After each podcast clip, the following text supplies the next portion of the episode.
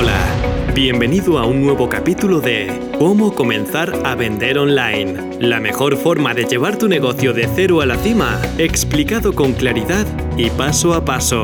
Estás escuchando a Pepa Cobos. Hola, soy Pepa Cobos y este es un nuevo episodio de Cómo comenzar a vender online. Hoy te quiero hablar sobre algo que yo denomino, y creo que lo he leído en algún sitio, me parece que no es una invención mía, la mafia del positivismo. Y realmente es algo que últimamente me estoy dando cuenta de que está en todas partes y que nos hemos dejado llevar, no sé hasta qué punto, nos hemos dejado llevar por esta corriente de buenismo que tenemos últimamente. Y voy a intentar explicarme. Me pasa en todo, me pasa en mi faceta como madre, en mi faceta como mujer, en mi faceta como empresaria, en mi faceta como todo, en absolutamente todo. Me he dado cuenta de que la mayoría de las veces pensamos que las cosas van a salir bien porque tienen que salir bien y que no hay otra manera de que las cosas salgan. Y no es verdad. Hay días que son días de mierda, hay días en los que todo sale mal y no te apetece hacer nada. Y no por ello eres menos bueno o tienes menos aptitudes para llevar a cabo ciertas tareas. Voy a intentar explicarme. Por ejemplo, en la parte de negocio, en lo que a mí me toca, sí que recibo muchísima gente, consultas, recibo consultas de mucha gente que me dice, Pepa, mira, lo he intentado todo, eh, lo tengo clarísimo, estoy luchando por ello, sé que lo voy a conseguir, el mundo, pero es que las cosas no me salen, es que no me llegan los clientes, es que, a ver, espera, respira, que es que con desearlo no solo vale, porque mm, no sé por qué últimamente me da la sensación de que en todas partes nos están vendiendo la moto de que la vida es sencilla, de que la vida es fácil. Y aunque es verdad, y yo siempre soy una persona súper optimista, que valga, o sea, que esto vaya por delante, por favor, soy una persona súper optimista y siempre me pongo el mejor de los escenarios. Pero esto no quiere decir que esté ciega. Esto no quiere decir que me dé cuenta del esfuerzo que cuesta muchas veces llegar a ciertos puntos de tu vida. Y te vas dando cuenta, yo creo que según te vas haciendo mayor, quizás es una cuestión de edad, no lo sé. Pero sí que es verdad que cada vez me pone más nerviosa ese tipo de consultas, no por la gente que lo hace, sino porque me da pena el trayecto que han seguido hasta ahora, el tiempo que han perdido invirtiéndolo en frases bonitas, en un, yo qué sé, un palmetazo en la espalda diciendo, venga, que sí, que tú lo puedes conseguir, tú puedes, adelante, el mundo es tuyo, te lo vas a comer. Que no, que no es verdad que tienes que tener muy claro qué idea de negocio quieres desarrollar, que tienes que tener muy claro que tienes que estar todo el día renovándote, que tienes que tener muy claro que este mundo es un mundo cambiante, que lo que hoy vale mañana no vale. Y tienes que tener muy claro que nadie te va a regalar nada. Cuando la gente te dice, es que fulanita acaba de empezar y, oye, es que le va genial. Ya es que probablemente fulanita está haciendo cosas que tú no estás dispuesto a hacer. Vuelvo a repetir, no solamente con desearlo es suficiente. Es importante, por supuesto, desearlo, es importante, por supuesto, tener la mentalidad adecuada, pero es importante también marcar, eh, limitar nuestras expectativas. Es decir, ¿un negocio online puede salir adelante? Por supuesto. ¿Un negocio online puede darte de comer? Sí, sí y muy bien. Y mil veces sí. ¿Cualquiera puede tener un negocio online? Sí cualquiera que tenga ganas de trabajárselo, cualquiera que tenga ganas de trabajárselo. Y para mí eso es importantísimo. Te pondré otro ejemplo. En el ámbito de madre, por ejemplo, en cuanto a mí como mujer, en cuanto a mí con, la relación con, mis hijos, me pasa muchas veces que no están acostumbrados a que, la gente les diga que no, eh, no están acostumbrados a fracasar. Me parece importantísimo que sepan que no todo en la vida les va a salir bien. Es que les estamos haciendo un flaco favor. Estamos poniéndoles en la situación de que absolutamente todo en su vida va a ser un camino de rosas.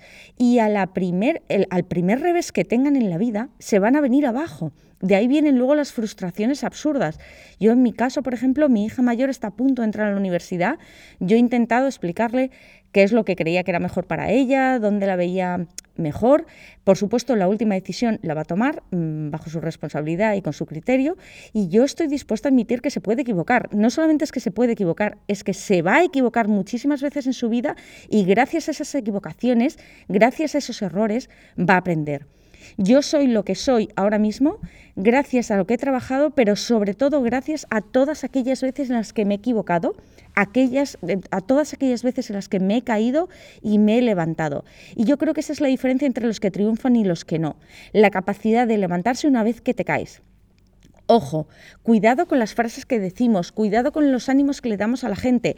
Hay momentos en los que el no te preocupes, no pasa nada, esto pasará. No es verdad. Hay veces que hay que coger el toro por los cuernos y hay situaciones malas. Hay momentos tensos, hay momentos tristes y hay momentos que nos toca vivir. Y la vida se compone de lo bueno y de lo malo. Y en los negocios pasa exactamente lo mismo, porque a veces, a veces parece que cuando nos ponemos en la piel de negocio online, parece que las cosas cambian y lo que nos parece sentido común en otros ámbitos resulta que en este no.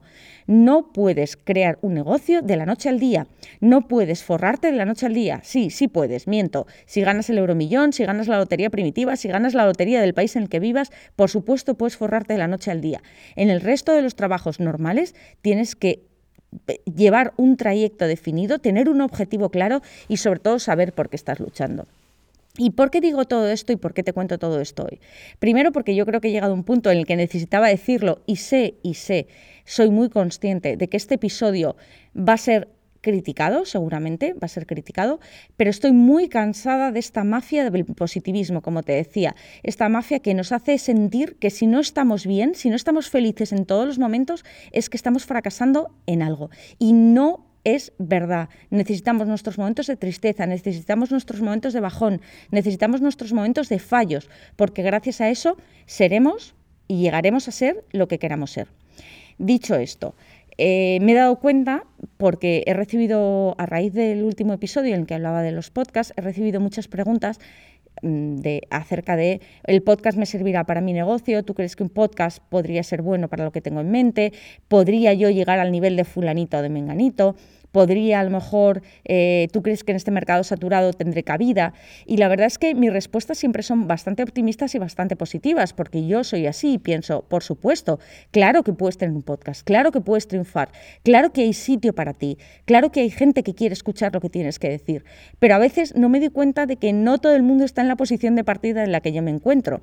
Es decir, que si yo a ti te mando el mensaje de que claro que puedes, no me estoy refiriendo a que por supuesto que va a pasar aunque tú no pongas nada de tu parte. Lo que me estoy refiriendo es, por supuesto que puedes llegar a tener lo que deseas tener siempre y cuando trabajes en la dirección adecuada y de la forma correcta para conseguirlo.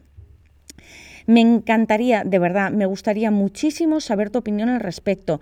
Me gustaría eh, sentir que no estoy sola en esto y que a ti también en algún momento te sobran estos mensajes tan optimistas. No quiere decir que no sienta que están bien, eh, que a lo mejor puedas poner, colgar una frase de estas en la pared de tu casa y me parece muy bien y a todos nos gusta en un momento determinado y nos hace gracia. Pero de ahí a convertirlo en una filosofía de vida, en una filosofía también de negocio, me parece que va algo, un, un tramo bastante amplio. Entonces, cuidado con nuestras expectativas, cuidado, cuidado, cuidado porque a veces creemos que solo con desear las cosas van a salir y como te decía al principio, hay mucho más detrás de lo que podemos pensar. Así que te animo, te animo a que crees tu negocio, a que crees tu podcast, a que hagas lo que tengas que hacer, pero cuidado con pensar que las cosas van a salir solas. Solo saldrán si trabajas en la dirección adecuada. Nada más. Espero que te haya gustado. Un saludo y muchas gracias.